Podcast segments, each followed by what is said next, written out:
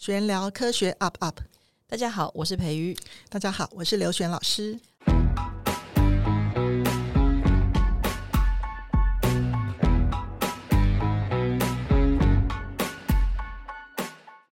我要说一下，因为呢，我本人小时候其实到现在都是哦，我非常害怕 自然科学。所以当时我的大儿子哦说他要到老师的教室去上课，他其实是透过国中的社团认识位这位刘老师的时候，其实我就想说，他真的是我生的吗？他自然科学怎么会 这么好哦？就是成绩好，然后也非常非常喜欢这样。所以我今天呢就要来跟刘老师聊一聊，他到底有什么魔力，有什么魔法，可以让孩子们在呃成绩以外的天地哦，还能够找到对自然科学的喜爱。刘老师你好，哎，你好，老师，你要不要分享一下你的这个漫长的教学经验中，有遇到多少像我这种这种二百五的家长，就是自己很害怕自然科学，可是可能孩子有兴趣啊，然后我们可能就不知道怎么帮忙孩子这样子。其实还蛮多的，因为像有些家长，他们说他们本身是学呃学自然科学的，可是后来他们也是呃跟着孩子听过一次课，他们就觉得说。如果当初是我教的话，可以少走很多冤枉路。好，那我觉得这就是老师切入的方法，因为我觉得，呃，我们在从小到大，我们都习惯用填充格的方式，然后来读书，所以孩子其实就认为读书就是背。那我觉得这种习惯在小学的那么少的范围当中，当然是可以。可是我觉得到国中，然后特别是以后，呃，等等于是国中是一个过渡阶段，要到高中那个真正学术性的探讨。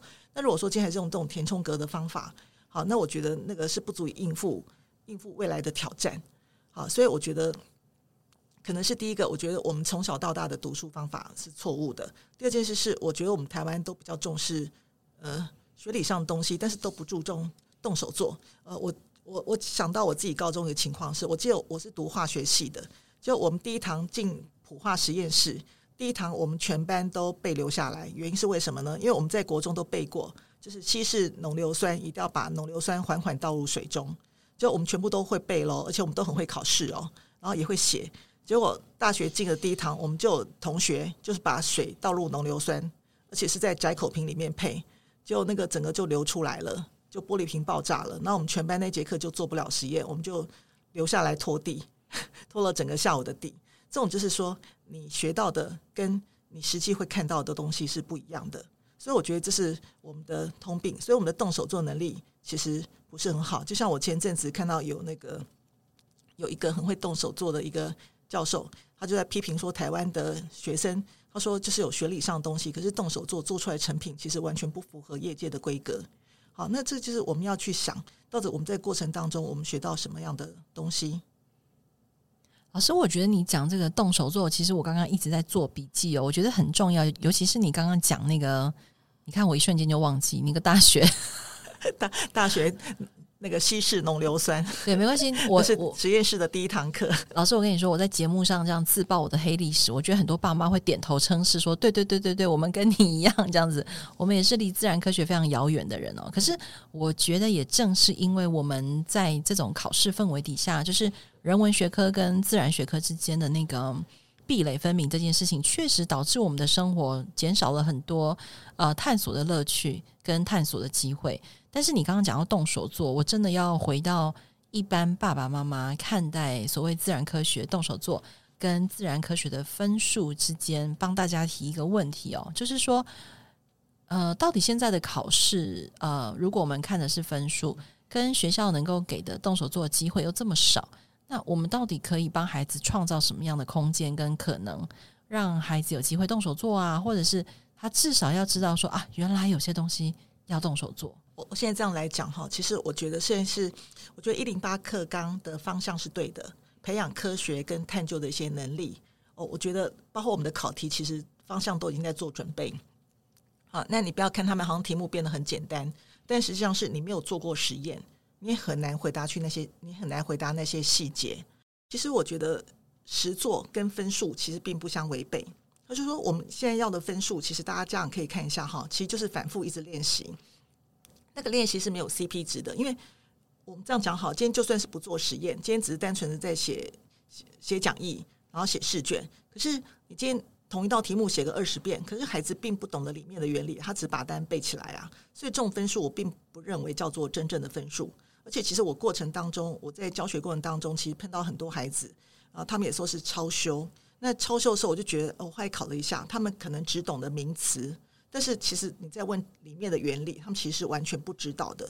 所以我觉得，其实这个这个分数要你要看待是真正的分数，还是记忆得来的分数。那我们再从另外一方面来讲，我觉得一零八课纲的那个考题其实已经在改变当中了。例如说，像今年就很注重实验的操作。那如果说你今天你实验，你实验都没有做，只是让学生背的话，其实学生。不知其所以然啊！好，例如说，我们这样讲好了，任何实验都有它的步骤。那这种情况就是我，我们老师自己要经手。例如说，我们这样讲好了，例如说，像课本上在做肥皂的实验，这是一个很简单的实验。好，就是椰子油十毫升，氢氧化钠十毫升，酒精十毫升。可是问题是加的先后次序是有关系的。那同样的步骤，那学校老师没有做过，让学生自己做，按照按照食谱这样子操作，就做出来肥皂可能只有几颗。那其实真正的步骤是乳化的步骤，而学校老师并没有注意到这个东西。这种情情况就是说，其实孩子并没有懂真正的原理，他可能只是背一个背一个造化的公式，但是不懂得这个造化成功的步骤，关键步骤是在什么地方。好，这种就我们也讲过，就是我们现在我们所学的、我们所记忆的跟所理解的完全是两回事。所以我觉得今天不是一直在一直在做。没有 CP 值的呃题海式的操作，这样其实对孩子的理解力是有问题的。而且大家其眼光要放远一点，是今天若今天就算是在国中好了，或许暂时可以得到一些分数。但是我们知道到高中，好，大家翻一下高中课本，好，或大学的课本，不可能是这么简单的东西，然后光记忆就可以得到这些高分的。老师，我刚刚心有戚戚耶，你刚刚关于讲那个做肥皂实验这个事情哦，因为呃，我我是一个会皮肤。过敏的人，所以我有好几年就跟朋友学那个做手工皂。嗯，然后在那之前，我其实就是买外面的手工皂嘛。然后啊，朋友开始教我之后呢，我发现呢，我就每一次呃季节到了要做一批新的皂，我就得去再去找他帮忙教我这样子。然后有一次我就问他说：“诶，为什么我都记不得步骤啊？到底先加什么，后加什么？”然后到底那个什么油啊，哈，什么什么什么，反正你看我都忘光光这样子。然后他就说：“因为我每次要跟你讲那个原理，你都不认真听啊。”你就他的意思就是说，他这个做手工皂这件事情，真的不是只是颜色跟气味，而是你刚刚说那个乳化的原理，然后有没有皂化了，然后呃，为什么今天？这个这个季节做出来的皂可能要放了久一点才能用啊，有的季节做的皂呢，可能要赶快用这样子哈。然后很多很多的原理，他其实都很想教我，可是呢，我就老 师，我就是那个，包括还要算酸价，对对对对，你知道每次都会给我一张讲义，我我突然觉得我要回去跟我朋友道歉。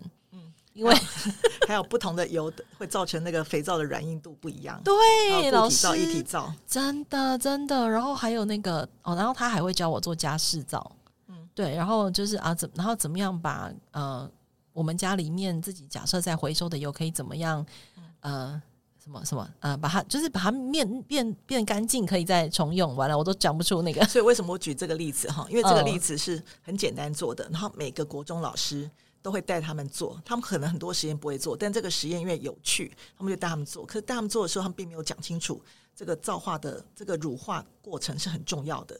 好，所以就变说，他们可能就是教学生按照课本上的步骤这样来操作，但但你没有讲清楚里面的原理、它的反应机构哦，跟它重要的步骤，所以学生照着做，结果就是失败。所以为什么我举这个例子？真的，我觉得听到这一段，家长一定要赶快想说。呃，你你你绝对不要想说手工皂去外面买就好了。我觉得大家一定要记取我刚刚讲那个故事的经验，就是假设我在这个题目上，我自己也花了一些力气，然后去了解这个事情。那也许我在陪伴我的孩子，呃，读这一段的时候，搞不好我们就有不错的对话哈，会有共鸣。对，然后有好的亲子对话品质，基本上那个小孩成绩真的不会差到哪里去，对不对，老师？就是如果你一心只计较分数的家长，你很难跟孩子有好的对话基础。然后你见到面就很像债主一样跟他要分数，那也是很可怕，对不对？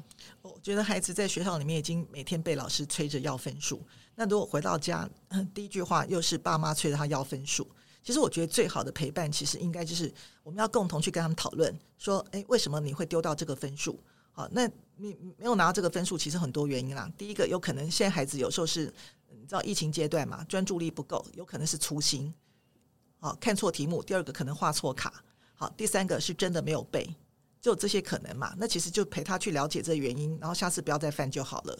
那如果说你今天只是，呃，因为你这题不会，你就写订正，然后背个二十遍，写个二十遍，那您觉得有没有意义在？因为我觉得那个东西只是暂时的记忆，并不是代表他真的理解。对啊，而且如果加上老师刚刚说的那个实验哦，而且我突然想起来，在我自己小的时候，因为我是，呃，我是六十六年出生的，我的小时候，我印象中我们的理化课没有做实验哈。对，所以你刚刚讲要做实验，是说现在的国中真的会。有些章节会让孩子做实验吗？要看情况啦。有些大半是不做，他们大半都说要考试赶进度中。但是，呃，原本在排课纲跟时数的时候，是有给一些空间的可能吗？有啊，真的哦。现在有专门的探究课啊，可是大部分还是拿来考试啊。哦，可惜哦。我觉得听到这一段，所有爸妈都应该要去认真问自己孩子的理化老师说。我们的孩子有没有机会做实验，对不对？我觉得要理清楚，是说我们今天，我们今天我们读书，要孩子读书是要夺得那个暂时的分数，还是要永久的能力？好，因为我觉得这完全不一样东西。因为孩如果孩子有能力的话，好，他今天有做实验，他自己有气化的能力，例如说做实验做失败了，他自己知道自己该怎么去去调整自己。好，在我们教育当中，这个叫五一学习环。我举个例来讲好了，我曾经让学生在做那个很简单的一个实验，就是把一杯一杯水。然后加热，然后看它的那个温度跟温度上升跟时间的关系。这实验照照讲应该很简单吧？那可以改改变很多变因啊，就是科学探究的东西。好，这个我出过一篇论文，那里面就是在讲说，好，例如说我今天可以改变液体的种类，我可以改变水啊、油啊，好，然后或是我可以改变那个呃质量，液体的质量，例如说你可以变为一百克、两百克、三百克，你这样就可以做出很多变因。可是问题是，呃，如果一般学校的教学，以我们学校教学来讲，一定都直接讲说 H 等于 m s r t，就是都不做实验，直接告诉你公式。那接下去你就是把那个数目字套套进去。但是以我来讲，那个不叫理化，那根本就是叫做算术，只是在算数加那个除跟乘而已，不是真正做实验。那我讲这个实验是原因是因为蛮有趣的，就是那个我就让学生开始加热。那通常在这个呃在教这个章节的时候，差不多是冬天寒流来的时候。那我就第一节课我什么都不讲，就让学生加热嘛，反正反正也不会出意外啊，就只是加热一杯水，哇，那就很好笑啊。学生我就看着他们，他们就说：“老师，为什么一直不能到一百度 C 水？为什么不能沸腾？”然后我就提醒他们说：“那你有没有看过？”我说：“你们现在看到什么？”他说：“烧杯上面有冒白烟。”我就在问他们说：“那怎么冒白烟？”其实这个是在第二章就会教到。然后他们就说，他们就很会背哦。他们就说，是因为那个水呃水蒸发变水蒸气，然后遇到冷的空气凝结成小水滴。你看学生都很会背哦。那我说，那你觉得这有什么关系？他们竟然没有办法联想。有一部分比较聪明，已经联想到；另外一部分还愣在那边说啊，为什么会冒？就是就是跟那个跟温度不能上升到一百度是有什么关系？我就在开始在引导他们。这时候要抛第二第二层线索给他们说，哎，那你觉得是为什么原因？那就有人开开始会讨论了，因为这时候老师尽量。避免自己的角色接进去，这个时候其实有时候可以让同学互相教。这时候就有同学讲说啊，因为把那个热量散开来了，并没有做保温的动作。好，那所以这时候我再怎么办？再继续好，那接下去怎么做保温？我再让他们讨论。然后所以这时候我我就拿出一些道具，让他们自由选择自己要选择哪些东西来保温。我拿湿抹布，我拿干抹布，然后我有拿那个铝箔纸，好，让他们来做保温。就他们就选了，我说可以可以复选，没关系。这样去做，就第二堂课再让他们做。那有的组成功了，有的组又失败了。那我一看，为什么？因为因为那些失败组是拿湿毛湿湿湿抹布、湿毛巾。我就问他为什么？他们说湿毛巾是凉的啊，可以降温啊。那我跟他说，那就不对啦。我说你有没有想？我我说，所以你有没有想过，像因为我在教他们想啊，例如说，呃，小时候在发烧的时候，妈妈一定在身上那个用湿毛巾，哦，把把毛巾沾水，然后盖在额头上嘛。哦，或是擦酒精降温。我说，那你这样的话，等于是加速加速那个烧杯里面的水散热，好，它反而没有办法保温了。你反而是应该拿干的抹布。所以我说，你看我们冬天的时候湿湿冷冷的话，反而觉得很冷，就要跟他们套到生活上的情境。好，那那个铝箔纸呢？是他们说铝箔纸，那我说是要光面还是亮面？好，要朝向烧杯里面。好，那大家从原则来想，因为光面比较容易反射，好，所以他们就把那个比较光光亮那一面朝着烧杯里面。但是后来我跟他们讲查一查，我说因为后来那个那个做铝箔纸的厂商有澄清这件事情，他说其实两面差别不大。但但是还是可以让他们去讨论这些东西，所以第二节课里面我就开始让他们去呃去改变他的实验。所以你看，这个时候只要你不会出危险、出意外的时候，这时候应该可以放手让他们去讨论。那第二节课出来的时候，数据就对了嘛？好，就是他们可以看得到说那个温度跟时间成正比。然后这时候我再开始从教他们做数据的分析，这才是我们一零八新课纲所要的东西。就是你要从讨论数据里面，那你才有办法得到热量、质量。比热跟呃温度变化的关系，那这时候他对那个那个公式才有感觉，而不是只是在死背而已啊！你要死背公式的话，那那就是你可以背三百多个，但是你完全不了解其中的意思。这种其就是我们的科学教育里面应该教给孩子的去探讨的这这个能力才对。我觉得我刚刚这样听老师讲完啊，我觉得如果我 我真心觉得，如果我国中的时候遇到你。等一下，那你现在可能就一百岁这样。如果国中的时候就遇到你，我觉得我可能真的会对自然科学感兴趣一点的，因为对我来说，就是我好像印象中理化，呃，一刚开始就是背那个元素表，哇，好痛苦。然后，然后就是很多的计算，就像你讲的，很多的公式，它确实让我在理化这件事情上非常的恐惧。所以，呃，不瞒老师说，就是我的老二的儿子现在即将八年级要进入理化了，这样。其实我真的会也如同身边的很多家长一样，确实会感到焦虑，因为我们真的误会了，以为理化就是复杂的计算，所以很多人其实在这个暑假可能就迫不及待把孩子送去那种超级算题目班哦。所以我刚这样听完之后，我突然觉得。其实不是做实验这件事情的重要，要让家长看见，而是家长必须要看见做实验背后，老师如何引领学生思考，引领学生对话，然后引领学生从错误中学习。我觉得这件事情应该是这这整个呃事件最有价值的地方。其实我觉得我们的教育哈，就是要让孩子成为更好的人。好，那否则如果说今天只是我们像母鸡一样把孩子带在后面，孩子永远不可能超过母鸡。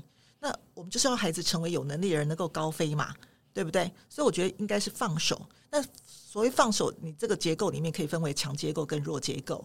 那你可以刚开始让他犯错，可是犯错之后，你要教他如何去聚练思考，这才是教育者应该有的、具备的一些能力跟他的角色才对。好，不是说放着让学生自己做。有没有看到？就我刚才我还是有在跟他们在做引导，一层层给引导。对不对？然后就是可能有有些人只要给到第一层线索，那有些孩子可能到第二层线索，有些孩子需要到第三层线索。但不管怎么样，至少他会愿意动脑，愿意跑。好，那我觉得这个是这比较重要。而且就像是我我这样花了，你看像热那个热的这一章，很多老师拼命教计算，他们就是不懂。但你看我这样我花两节课做实验，第三节课其实就开始在讨论。讨论数据中间的关系，所以你当你在讨论你的实验数据中间发生什么关系的时候，其实就是一般的老师孜孜在念的那些题目的计算，其实就已经在这个实验当中就已经全然的出现了。对啊，我真的觉得这样听起来太好了。就是我想之后我们还是希望在 Podcast 频道里面呢，邀请老师跟我们分享更多像这样的故事。就是说，嗯、在面对一零八课纲，大家非常多的焦虑、担心、疑虑。那对于分数的追求，其实我自己身为家长，我也完全可以理解。但是不不妨大家在看到很多文章，或者是听了很多不同的声音之后呢，其实听听看刘老师在理化自然科学的教育的经验分享，也许也可以让家长知道说，呃，当孩子提出对实验的想象啦，或者是对理化的学习的另外一种可能的时候，大家可以不要这么害怕，不要这么焦虑。不要这么紧张，好，然后也给孩子跟给自己多一些空间，不然这些知识啊，放在只有放在课本上，真的很可惜，对吗？好，因为我就想到说，你刚刚讲的两个例子，我都这么有感，一个是做灶，嗯、一个是水加热上升温度啊、呃，跟时间的关系。老师，你看我认真做笔记哦。你看我现在举两个例子哈，都是家庭中常见到的。哦、对，是我那时候在做的时候，一堆孩子全从来没有煮过开水。对我我自己也惭愧，因为我们家是电水壶。所以他们连那个温度到冬天的时候不能上升那个百度，这样都不知道。对，但是你刚刚一讲啊，我我自己会知道，是因为我确实是从生活经验来的。我当然不是从课本上学来的，因为我要要烧水、要做饭什么的，这样。所以我刚刚马上就想到是因为那个盖子的关系。好，但是所以确实诶，从经验中学习很好。那从如果生活中没有办法有经验，那就是从课堂上跟着老师做实验，或者是老师跟你分享背后的原理，不要只是求计算的分数。我想这样听起来，呃，这个科目的学习真的会。有意义的多，对，基础才会扎实，嗯、真的就是会永远不忘。对，面对未来的世代的小孩，我真心，我真心觉得这件事情应该是比分数还要重要的，就是他懂得动脑去解决问题。我们要的其实就是一个解决问题的能力。我们这个新课纲从从头到尾讲的东西，就是透过探究的这个方法，然后来获得解决问题的能力，而不是只是在写计算。而且我说句老实话，现在孩子的计算能力比起我们当年也差很多。并不是因为他们常常写就会因此而变好。哎呦，这个你知道，我们我认识不同科的专业老师哦，每个科目的老师都会说：“哎，奇怪，这个时代的孩子怎么感觉跟我们以前很不一样？”确实，这个那个大家不要误会，我们不是来帮教育部宣传一零八课纲，而是因为我跟刘老师确实在呃新的一零八课纲里面看见了很多新的可能哦。当然，当然，他确实也。跟我们以前自己的升学方式不一样，那所以家长确实得花一些时间理解。不过就来听我们的 podcast 哦，那听老刘老师多分享一些自然科学的故事，我相信大家会不紧张、不焦虑，然后开心的陪着孩子学习。那今天的节目就先到这边，我们再次谢谢刘老师。好，谢谢大家。好，我们下次见喽，拜拜，拜拜。